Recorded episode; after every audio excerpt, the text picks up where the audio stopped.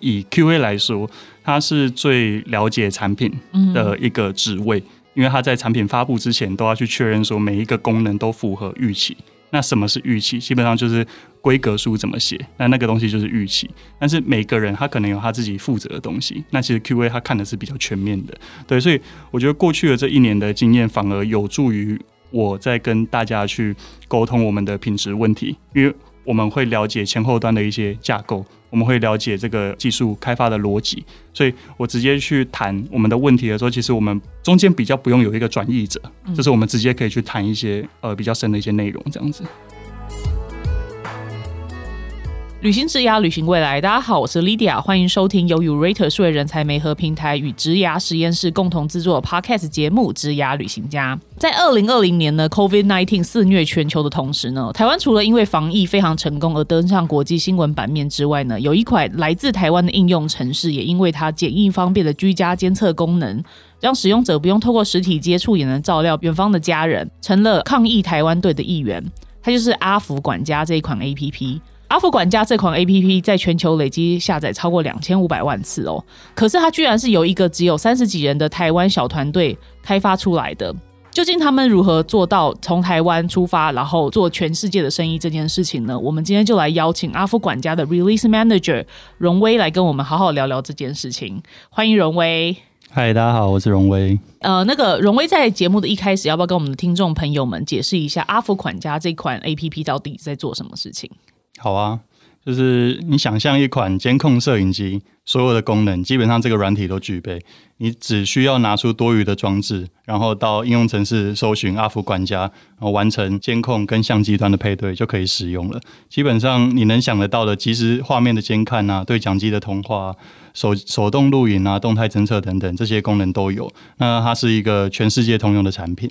意思就是说，哎，如果我家里有好多只不同的 smartphone，然后或者是我是一个很追求，就是哎，每次 iPhone 都要买最新款的人，我就可以把呃推出 iPhone 十三之后，就可以我的 iPhone 十二拿来下载这个阿福管家 APP，然后放在家里我想要监测的角落，就等于说我好像多了一个 web camera 这样子的概念。对对，没错，就是你可以不用去买一个实体摄影机，你只要拿出你闲置的装置就可以了。那谁会需要这样子的服务？基本上在居家使用上面会是我们主要的使用情景，因为通常闲置的手机，你会想要拿来看家里的可能猫猫狗狗或者是呃老人小孩啊，这些通常都是一般人才会做使用的，但是他可能又没有想要去买一个呃实体的摄影机，那他就会使用我们的软体，这样子我们呃很方便的取得。其实居家监控这个产业好像最近还蛮热门的，对，有一些专门做呃老人照护的情境出发的，然后有一些是从就是 baby camera，然后有一些是 pet camera。那所以呃，其实阿福管家他在做的事情，其实某种程度上就是可以广泛的把一个应用用在很多不同的家庭场景里面，对不对？对，没错。所以那你们有去分析过，例如说老人照护层面的监控，跟例如说当做 baby camera 的使用，跟例如说哦宠物的监控，哪一块的就是应用场景的占比是比较高的吗？哦，有啊，这个呃最一开始的话，其实我们就会先从一般监控摄影机的普遍认知当做基础，所以我们一开始想到的确实就是日常的居家监。控，但我们后来发现，其实我们在去年的时候有在 PC 上面，像刚刚呃 Lily 提到的 Web Camera，就是其实我们是以网页为基础，然后呃你就直接用电脑内建的摄影镜头，或者你外接一个 Web Cam，其实就可以作为监控摄影机。那就有一些韩国的父母，他会在 IG 上面，然后分享说他督促小孩写作业的这样子的使用情境，是我们一开始所想不到的。OK OK，对对对对。所以那你们哦，好像在去年疫情发生的时候，好像获得了蛮多国内外的媒体报道嘛？有没有什么就是阿福管家的 APP 在所谓的防疫这件事情上面的应用场景的实力，或者是一些？感人的故事可以跟我们分享，这样子。嗯，有的，有的，就是呃，有一间叫做 Pet Emotion 的纽约新创公司，他做的事情就是跟医疗院所去配合，然后让医护人员跟病人可以透过平板电脑去做沟通，然后进行卫教啊、介绍康复计划等等。那在去年疫情爆发的初期，就是纽约地区的医疗体系。在人力上面出现了很大的压力，然后物资也出现短缺的这个状况。那他们的执行长就联络我们，希望说能够将 Alfred Camera 装到 Pad in Motion 的平板上面，然后让医护人员可以在同一个平台上面进行一对多的照护，这样子就可以减少医护人员进出病房的频率，然后减少染疫的风险，这样子。那另外，其实呃，远端工作跟居家隔离，其实也是一个疫情上面的一个新的生活形态。那也有美国的用户提到说，就是他们在不同的房间里面，然后也可以去看孩子们的一些动态。那这样就不用说，哎，可能我在楼下工作，那楼上有什么呃风吹草动，我就要跑上去看。我直接用语音的方式，就跟他们做 two way talk，然后就可以解决他们的纷争，带来安心感，这样。你的意思就是说，例如说，爸爸在地下室写扣，然后用这个阿福管家 A P P 监控小孩在楼上，我们好好写功课。然后，如果他没有好好写的话，就说：“哎，我刚刚看到你跑去打电动喽，赶快回来写功课。”类似这样这样子。对对对对，或者是兄弟有吵架，他就可以直接用声音的方式去处理，他人不用到现场。说别打了，别打了，这样子。对对，OK OK。所以你们在疫情发生的去年就发现说，哎，下载数就是一直持续的成长，这样子。嗯嗯嗯嗯。然后你那你们在配合这个疫情的措施之下，你们有开发什么新的功能是你们原本是没有的吗？嗯，其实基本上我们现在所有的东西就已经能够去符合疫情上面的这种照护上的需求啊，或是监控上的需求，所以反而是能不能找到对的 market fit 这件事情，是我们现在想要一直去探索的。了解了解，所以呃，刚刚提到说在全球累积下载量有两千五百万次，那你们有分析过，例如说各大洲的就是下载数的占比或用户的占比是什么吗？嗯嗯嗯嗯，有啊，就是我们其实最多的就是美国。那再是呃韩国、日本、德国这样子，对，所以啊，其实不同国家他们的使用情境蛮不一样的。就是在阿福管家出现之前，其实市场上比较没有一个平易近人的选择。北美其实它在都市以外的人口密度是比较低的，那住宅其实又以独立平房为主，那很多人其实是需要保全这样子的产品的，而市占率上面其实只有二十帕。那有八十趴的人，他也是需要安全感啊。那所以像我们这种触手可及，然后很方便取得的居家安全产品，就刚好服务这些需求，这样子。刚刚荣威在一开始有介绍说，哎，你是阿福管家的 Release Manager。可以告诉我们一下，就是说，哎，阿福管家这个品牌名称到底是怎么来的？跟 Release Manager 他到底在做什么样子的工作？因为其实大家，其实哪怕是在软体界工作人，也很少听到这样子的称呼，这样子。嗯，了解了解，这完全是可以理解的。那先从阿福管家开始讲起好了。就是我们其实有去看，呃，多数的科技产品，特别是监控这一块，他们的名称都相对的比较冷冰冰的。那其实阿福管家这四个字，它就是取材自全世界最知名的管家，就是 Batman 蝙蝠侠的阿福管家。对他，我们希望是带来是有温度的科技，就是人们在听到这个产品名称，在听到阿福的时候，就会想到的是科技其实拿来服务人类的本质，它是为我们生活中带来安全感的。这样，呃，Release Manager 又是什么意思呢？Release Manager 其实它中文的名称是发布经理，就是负责产品发布，主要掌管是一切跟产品交付有关的事情。包括从发布计划的定定啊，然后开发进度的追踪，到上架到商店之后的品质监控等等。其实很多软体公司，像刚刚呃 Lydia 提到的，就是并没有 Release Manager 这个职位。那这样子的任务其实是交给 PM 啊、QA 甚至是 RD 去负责的。但是我们呃公司特别将这样的工作内容独立出来，其实就是希望有人可以专职、专注的去思考，呃，如何兼顾稳定的发布周期，还有产品的品质。然后在问题发生的时候，可以依照优先顺序啊、影响范围去定义出应应的策略，然后在最短的时间内解决危机，或者是发布到全量。那在这之后，我们就可以专心的去关注产品的成效，然后验证需求假说这样子。我帮听众朋友们厘清一下，因为你刚刚提到说所谓商店这件事情，其实对于一款像阿福管家这样子的 A P P 来说的话，它的通路就是所谓的 App Store。你刚刚讲的商店是指就是 Google 的 App Store 或者是 Apple 的。App Store 对不对？对，没错。那你把一旦把你的 App 就是一个有的新版本，我们把它上传，然后重新发布的时候，它会经过一个审核机制。然后这个审核机它会告诉你，如果他把你退回来，会告诉你哪些地方你需要去修正。例如说，可能有些 security 的脆弱点，会有什么 bug，对不对？那这个时候你会收到这个信，然后你再把这样的需求带回工程团队，请他们去呃修正嘛？是这样，是这样吗？是是是，就是其实呃，像这样子的一个商店。包括 Google Play Store，包括 iOS 的 App Store，其实他们都有规范好的一些规则，就是你在上架之前，你就要确认说你的产品是有符合这些规范的。那通常以 iOS 来说的话，App Store 它是会有一些人工审核，所以当你的呃，内容，特别是他们会注重在可能付费页面这一块，就是跟消费者权益有直接相关的。那如果你有违反的话，那他就会直接的去拒绝你的发布。对，然后我们就要赶快把这样子的事情，确实是带回去给工程团队或者给相对应的呃其他部门去处理，然后我们再重新上架。对，OK，了解。那什么时候要去 release 什么版本这件事情是由你决定，还是由公司团队内部的 PM 去决定呢？啊，就这件事情的话，其实基本上我们公司走的是一个敏捷开发的流程，所以其实我们如同刚刚提到的，我们希望能够稳定的发布，就是两周为一个单位的发布。所以这样两周就一定要产出一些新的功能，然后 release 出去这样子吗？对，但是它不一定会是功能，就是它可能是一个优化或是优化。对对对对对，这样子，这样好严格哦。嗯，在你们公司的工程师应该很想在你后面，就是很想追杀你吧？所以这还蛮考验，就是我们对于呃。工作量的评估的这件事情，就是 PM 们能不能把需求本身讲得很清楚，那工程团队能不能精准的去预估，然后透过过去的经验去修正未来预估的呃时程等等。了解了解。那刚刚有提到说，其实这两千五百万的下载量，其实呃是有一个在台湾的三十个人的小团队开发出来的，可以给我们介绍一下，在阿福管家里面，这个三十几个人是怎么样子的团队构成，然后你们平常又是怎么样去分工跟协作，然后有什么比较显著的团队文化，然后你觉得可以持续的帮助这个产品缔造这么好的成绩？这样子，先讲我们的团队部门好了，就是我们里面有产品团队，那产品团队里面就包含 product team 跟 data team，然后还有用户体验团队，那里面有包含 U x team 跟呃 customer operation，就是负责嗯，大家可以。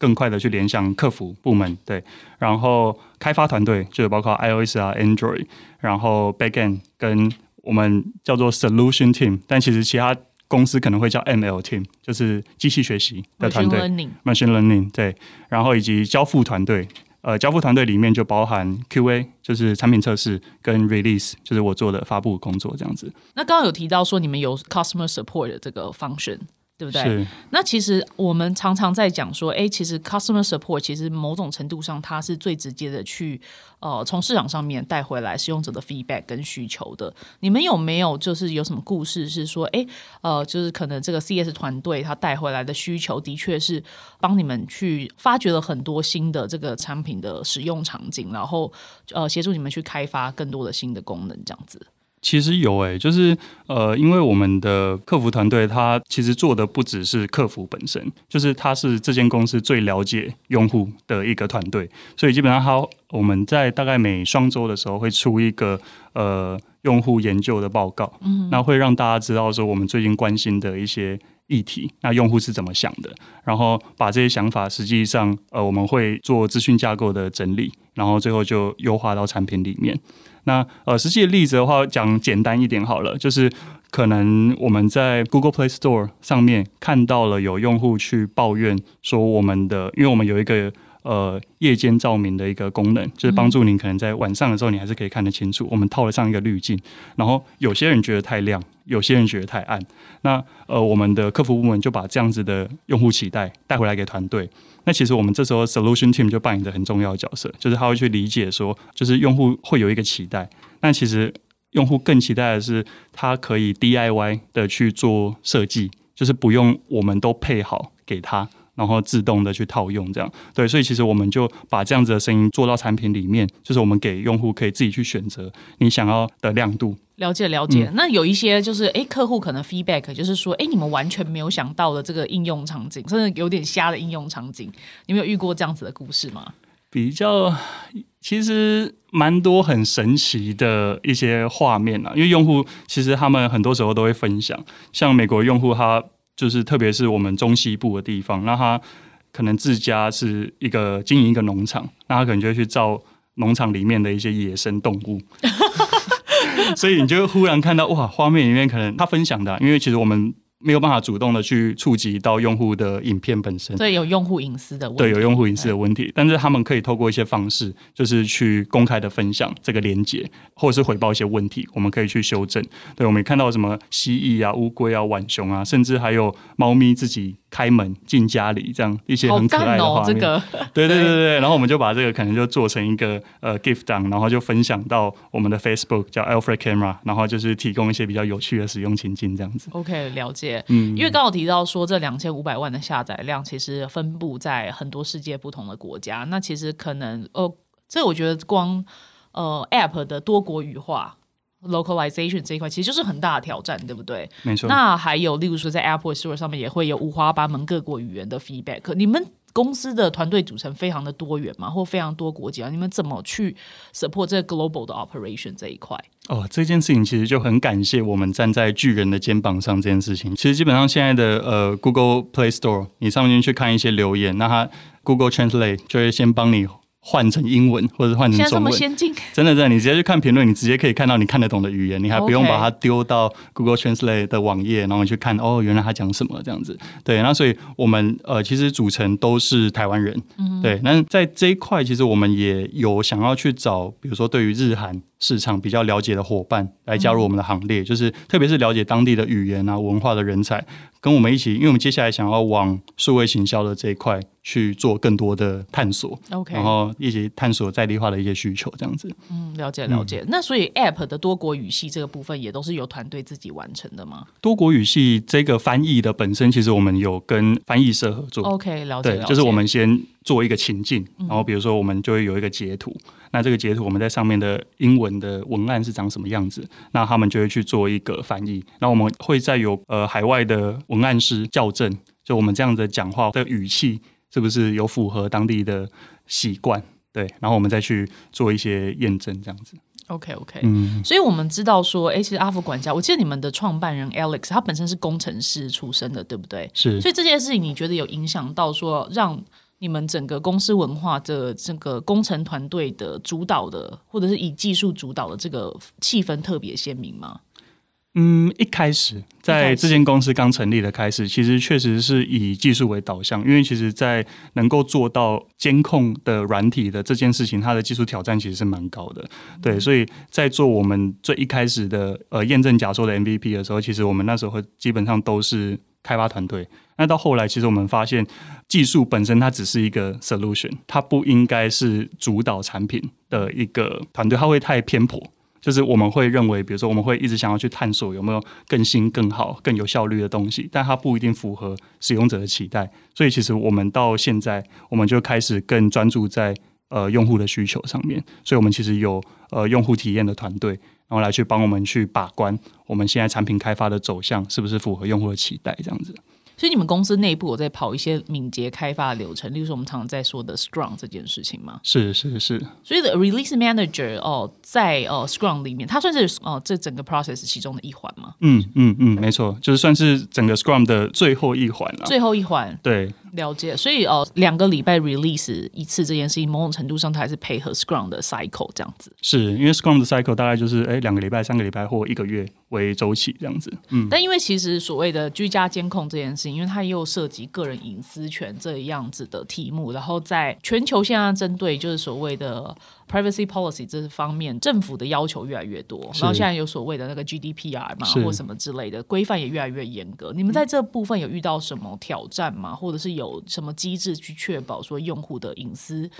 呃，是有被好好的保护，或者是甚至在呃资料 storage 上面有有做一些什么特别需要去注意的地方？这样子。嗯，我觉得这个大概就是。一个软体开发上面都会去遇到的一些问题，但是随着科技的发展，其实以我们公司来说，我们都是站在巨人的肩膀上。这个巨人可能就是科技巨头，AWS，没错，Google 啊，Apple 啊，Amazon 啊，就是所有的服务都是建立在他们建构的安全系统上面，来保障用户的隐私。举例来说，就是我们呃登录的方式基本上就是用 Google 跟 Apple 为主要的登录方式，那我们在这边就不会去记录用户的密码的这样的个子，然后我们的影片本上是存在呃云端上面，也是透过 Amazon S 三的这个服务。然后我们即时画面的监控基本上也不会经过我们的 server，它是做一个点对点 P to P 的一个连线这样子。所以在这件事情上面，其实为就是这个目的都是为了去保护用户的隐私。然后这些东西我们也都有在服务条款里面去写，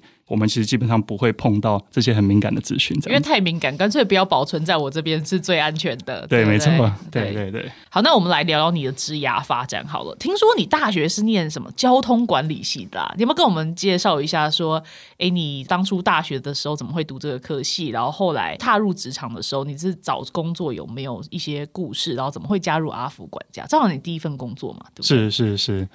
诶，其实如果说为什么选择交通管理系，我觉得可能跟大部分的大学生一样，就是分数大概就是到这里，就是，所以选校不选系，基本上是，就是成大，我是成大，你是台南人吗？我是台南人，OK OK OK，但其实不是因为台南人而选成大，而是因为成功大学它是一个比较综合性的大学，就是。在高中生，特别是会念书的高中生，基本上不太有机会去想自己要的是什么。你就一直念书，一直考试，一直念书，一直考试。所以，其实，在选科系的时候，反而很彷徨。对，然后我就想说，好，要不然就选一个综合型的大学，那我就依照分数这样子填下，然后后来就到交通管理系。OK，对，不是一个非常特别的理由，这样子。我知道，呃，交大有个运输管理系，他们基本上是同样的东西。对，没错，没错，名称不一样。可能很多民众甚至不知道交通管理系出来，一般就是最正统的这个 career path 到底是什么？大家会觉得是指挥交通啊？指挥交通吗？当然不是。就是因为交管交管，很多时候我们听到交管比较是交通管制啦，对，它是交通管制的简称，不是交通管理的简称。那交通管理其实它能够做的东西，老实说非常的广诶，但是它需要的资源其实也相对比较庞大。就是它有分陆海空，那其实如果比如说陆地的话，你的运输可能是人的运输，或者是货的运输，或是资讯的运输。对，其实在这个地方，比如说人的运输，就是你可能台铁的班表要怎么做最佳化，那你的尖峰离峰要怎么做安排？那货的运输，你可能你的仓储管理要怎么做？你有多少的储存的空间？那你需要的那个货物量是多高？这样子。然后资讯的运输，比如说呃，台湾很出名的资通讯这一块，比如说普优马事件这种东西，其实就是一个非常重点的管理问题。了解了解，嗯，跟交通有关。我知道读这种交通管理或运输管理，好像很多人都会跟刚刚提到台铁或者是航空公司，对，或者是机场，类似像这样的工作。所以你当初大学毕业的时候，就是你有去应征过这些公司吗？我念了四年，最确定的就是我没有要走交管这条路。我觉得这样也不错，就是枝涯探索嘛。就是有时候我们不知道我们要做什么，但我们知道我们在什么东西上面画一个叉，其实这也是一个不错的，就是了解自己的过程。这样子，对对，就其实不排斥这个知识，因为这个知识其实很生活化。但是我觉得，其实枝涯上面我不是非常的感兴趣，这样。所以那时候就开始往这个所谓资讯软体或者新创公司开始去找工作。对啊，我觉得那时候就是在毕业的时候，大家都会有一个 害怕。特别是我这种，就是确定自己所学不是自己想发展的时候，那你还剩什么？对，然后那时候我觉得比较是回归到去认识自己、探索自己，然后就觉得说自己的个性其实蛮叛逆的，然后不太喜欢很多的规范啊、限制啊，所以我应该比较适合新创公司。然后那时候就打开 Urater 找工作。谢谢。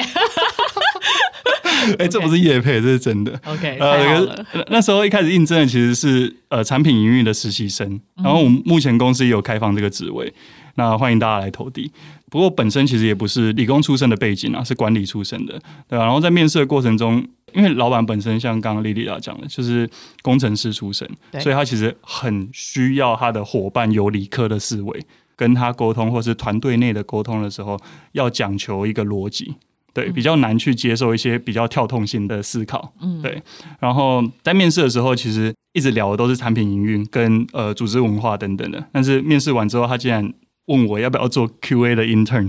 我那时候我想说，哎，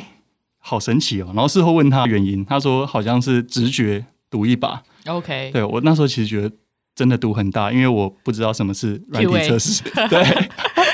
所以也不会写自动化测试，不会不会不会。对啊，就是在那个时候，基本上，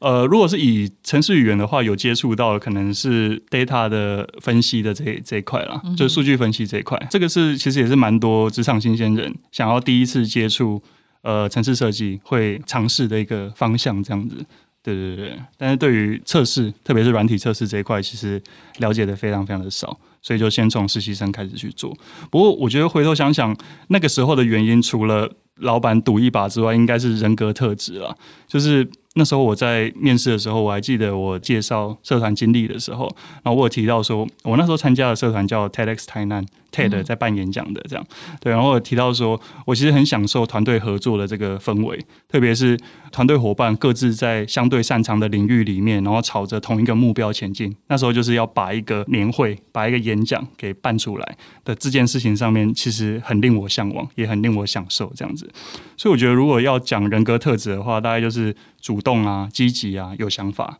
然后自我要求高，这件事情就是我们还蛮重视的人格特质这样子。然后你就在这个呃 QA 的 position 上面做了两年多的时间，一年一年一年多，然后后来就转换成 release manager 这样子。是是是是是。所以那是那种特别发生什么事情吗？有什么契机吗？老板突然觉得，哎，要来开一个就是这样子的 position 这样子。哦，其实这个职位它本身那时候是存在的，只是它不是挂这个名字，就是它一样是 product manager。对，但是后来那位同事。他就是离职了，嗯，对，然后所以公司还是需要有人来去顾品质的这一块。那从 QA 这边找人，算是一个还蛮直觉的想法。那其实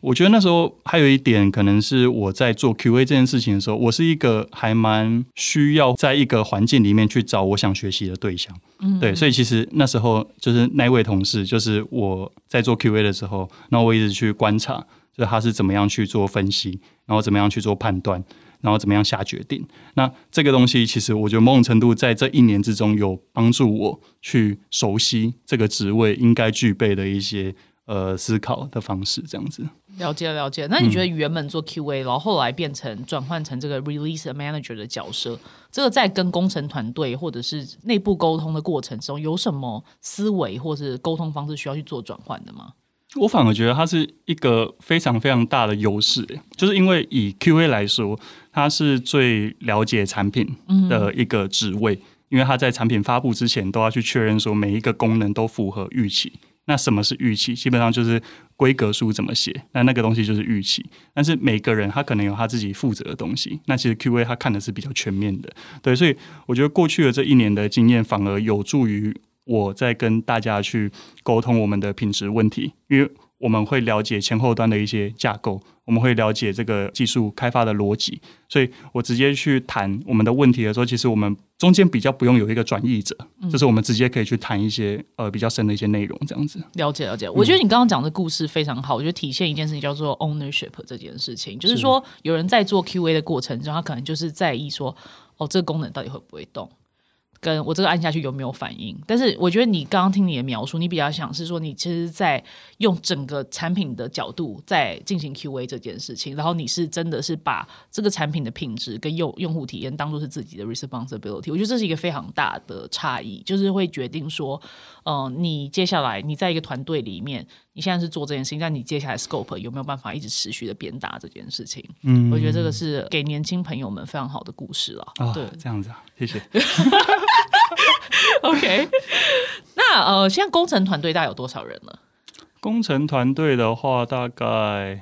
十十五个以内，大概十二十三个左右。那 QA 呢？QA 有算在这个里面吗？呃，没有，没有，没有，没有。嗯，我们之前的话，QA 是在 R&D 下面，但现在算是独立出来一个 Delivery Team，就是交付团队。那 QA 现在呃，包括我的话，算是三位。OK，那我们也陆续在找新的。呃，无论是比较资深的 QA，或者是我们去养成一个新的实习生这样子。OK OK，所以然后接下来，如果你们团队应该都有持续的在招募工程师或整个产品团队人嘛，所以如果呃有想要听完这一集有想要加入阿福管家的朋友，你会给他什么建议？这样子？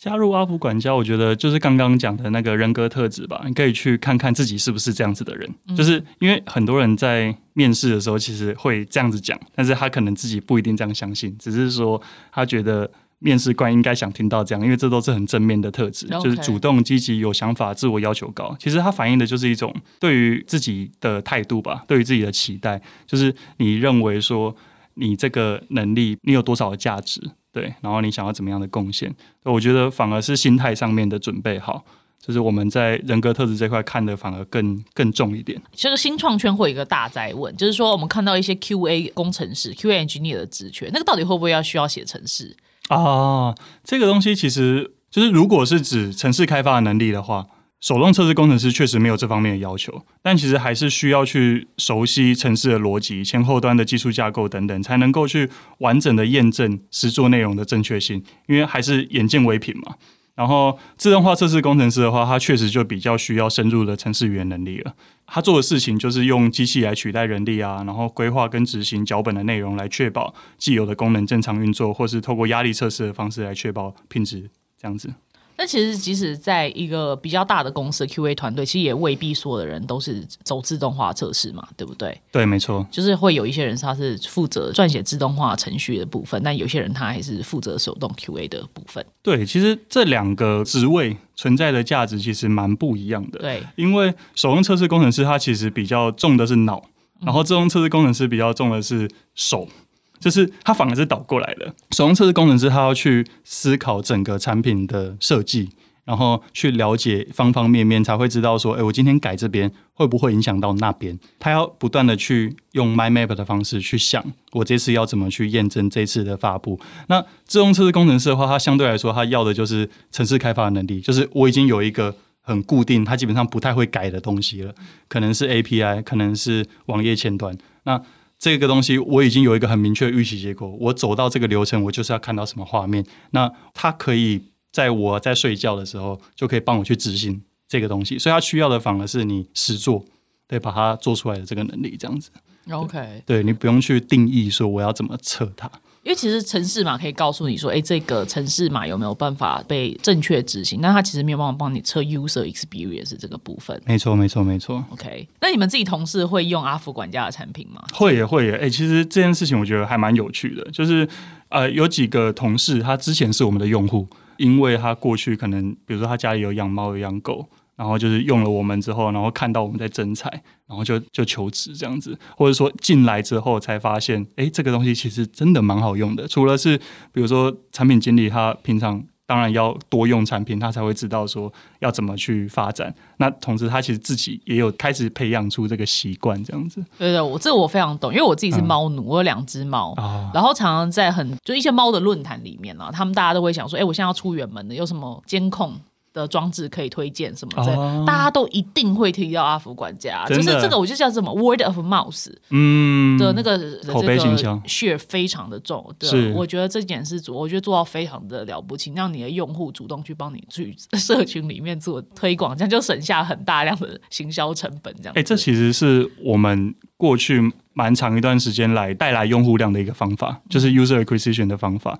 就是透过这种 referral 的方式。就是其实我们现在有在做一些呃内部的评分，你使用后，然后你可能就会看说，哎，你的态度指标是怎么样，零到十。那其实我们的分数都是整个高于呃业界的平均的，就是用户是真的愿意去推荐我们的产品给他身边的亲朋好友，我们不用去下。行销的预算就可以透过口碑行销去触及到更多的潜在用户，这样子。OK，我自己私心非常想一个功能，你说，就是说我当我的阿福管家，就拿一只手机，然后透过阿福管家 APP 照我家的猫的时候，我想要 share 给其他阿福管家的用户看，就是 因为我猫太可爱，我想让全世界都看到它的可爱，这样可以吗？哦，哎，这个东西其实已经有了，已经有了。对，可是我们现在 share 的是它录下来的影片。OK，所以我要及时啊，就是你知道，就是一个宠物 video live streaming 的感觉。哦，有有有，这这个东西其实我们也有持续的在讨论。那目前我们分享这种即时画面的方法，它其实是透过呃给更多的权限，比如说我们有信任圈 （trust circle），就是你可以把你的朋友们加到这个信任圈的名单里面。OK，那他没有办法对这台相机做设定，因为这个呃触及到用户隐私，但他可以去看。这个相机录下的影片，或是即时的画面，这样子。OK，了解了解，觉得就是 pet owner 的 community 这一块，感觉蛮值得琢磨一下的。真的，真的，这是我们的日韩市场，主要就是 pet owner 这样子。对对，因为像日本，就是说日本现在其实哦，宠物比小孩还要多。对对，所以感觉这个就是对阿福管家的未来来说，就是一个潜力无穷的市场，这样子。是啊，是啊，是啊。对对，那因为现在其实，在阿福管家在呃全球市场上面已经有相当不错的成绩了，两。千五百万下载哈。那接下来有没有什么 next step，或者是接下来的蓝图可以跟呃听众朋友们分享？跟如果说诶有哪一些关键角色，你觉得在阿福管家下一个 milestone 是可以，就是如果有找到这样的人才，是可以跟团队一起成长的？嗯，了解，大概就是想聊一聊产品发展的方向嘛。对对，或市场策略的方向。市场策略的方向，对，基本上我们还是抓呃一个核心啊，就是从用户这个核心为出发，就是比如说找到更多我们不知道问题，这个可能就是 product market fit，然后透过质化量化的方式来去探索这件事情，然后再是让更多的用户可以方便的取得，因为我们目前的话，呃是在 iOS 跟 Android，那还有 Web。上面可以去使用，那所以我们如果可以往更多不同的平台去发展的话，我们就可以去实现那个 affordable security 这件事情，包含 PC 的软体啊，包含电视啊，包含汽车 CarPlay 啊，包含手表啊，AI 助理啊，Google Assistant 啊，就这些其实我们都还是会持续的站在巨人的肩膀上，然后去探索更多的可能，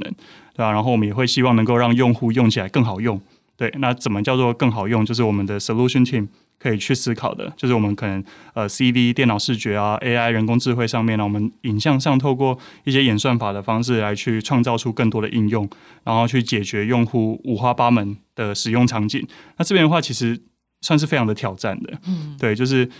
因为你不知道用户是怎么摆设的，所以你不知道怎么样对他是最好的。那这件事情，呃，我们就会持续的去思考。比如说，用户可能就会像我们有动态侦测的功能，有些人觉得说，哎，敏感度太低了；有些人觉得敏感度太高了。那这样子的话，我们要怎么找到一个比较好的 solution？对，就是去让 false alarm 可以去降到最低，这样子，对啊。然后，呃，研发一些可能像 person detection，就我们先探索到说，哎，其实用户有一个需求，他不只是有动态的时候希望他录影，他特别是关心的是人。那我们能不能去辨识出来？哦，这是一个人，所以我们就是透过技术的方式去解决用户的需求。了解了解，嗯，我觉得今天非常感谢荣威跟我们分享一个非常好的故事哦，就是一个三十个人的团队如何透过就是优化使用者体验跟软体技术这样做全球市场的生意。然后非常感谢呃荣威今天带来阿福管家的分享这样子。